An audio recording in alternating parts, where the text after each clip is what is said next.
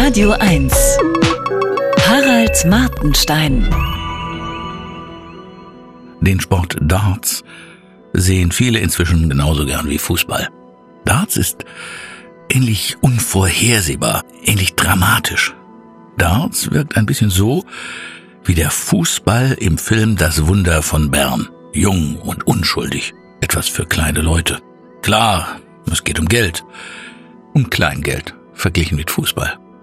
Das Finale der Weltmeisterschaft im Londoner Alley Pally hat Michael Smith gewonnen, ein Engländer, den sie Bully Boy nennen. Dafür gab's 500.000 Pfund. Ich hatte auf Mighty Mike getippt, den Holländer Michael van Gerven, einen bulligen Klatzkopf, den man sich gut als Türsteher vor dem Club Berghain vorstellen kann. In vielerlei Hinsicht ging es mit Deutschland in den letzten Jahren bergab, zum Beispiel im Fußball. Bei Darts ist ein Aufwärtstrend zu verzeichnen.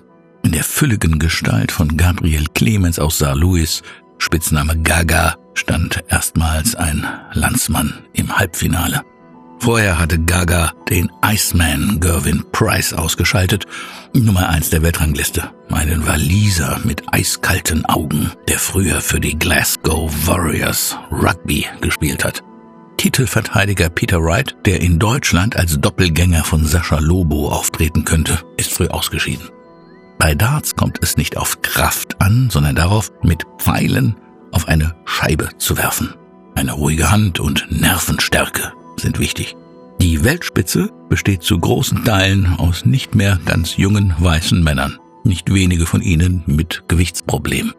Auch die jüngeren Spieler, Van Gerven ist erst 33, wirken irgendwie, als seien sie deutlich älter. Der Methusalem unter den WM-Teilnehmern hieß Paul Lim. Nächstes Jahr wird er 70. Frauen dürfen auch mitspielen. Ihre seltenen Auftritte werden von dem vornehmlich jungen Publikum stets bejubelt, um ihnen Mut zu machen. In den ersten Runden scheiden sie trotzdem fast immer aus. Darts ist als Kneipenspaß in englischen Pubs entstanden. In der Arbeiterklasse. Der Erfinder war ein Zimmermann. Dieser Sport ist in so augenfälliger Weise unzeitgemäß, dass ich mich frage, wieso es in Deutschland keine Verbotsforderungen gibt. Auf der Bühne tanzen leicht bekleidete Cheerleaderinnen, während die Matadore durch die begeisterte Menge einmarschieren. Die T-Shirts der Sportler sind meist alles andere als geschmackssicher.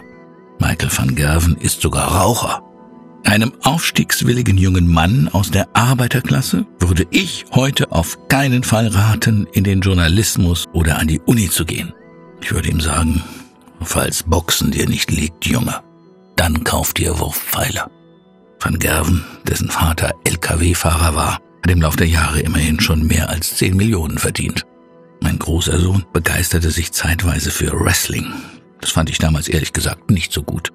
Seit ich Mickey Rourke in The Wrestler gesehen habe, bin ich für Wrestling. Dann sah er im Fernsehen den Engländer Ronnie O'Sullivan, genannt The Rocket. Fortan schlug sein Herz für diesen Sportler und seine Sportart, Billard, genauer gesagt Snooker. O'Sullivan wirkte cool und elegant. Stilistisch ging er ein bisschen in Richtung David Bowie. Wie ein echter Rockstar hatte auch er zeitweise Drogenprobleme. Jetzt, 20 Jahre später, ist Ronnie unverwüstlich in seiner Coolness gerade mal wieder amtierender Weltmeister. Der kleine Sohn aber begeistert sich für Darts. Deshalb gucke ich das mit ihm ständig. Er übt auch schon im Kinderzimmer. Er hat das Arbeitergehen seiner Ahnen. Falls er Darts zum Beruf macht, meine Unterstützung hat er. Harald Martenstein auf Radio 1.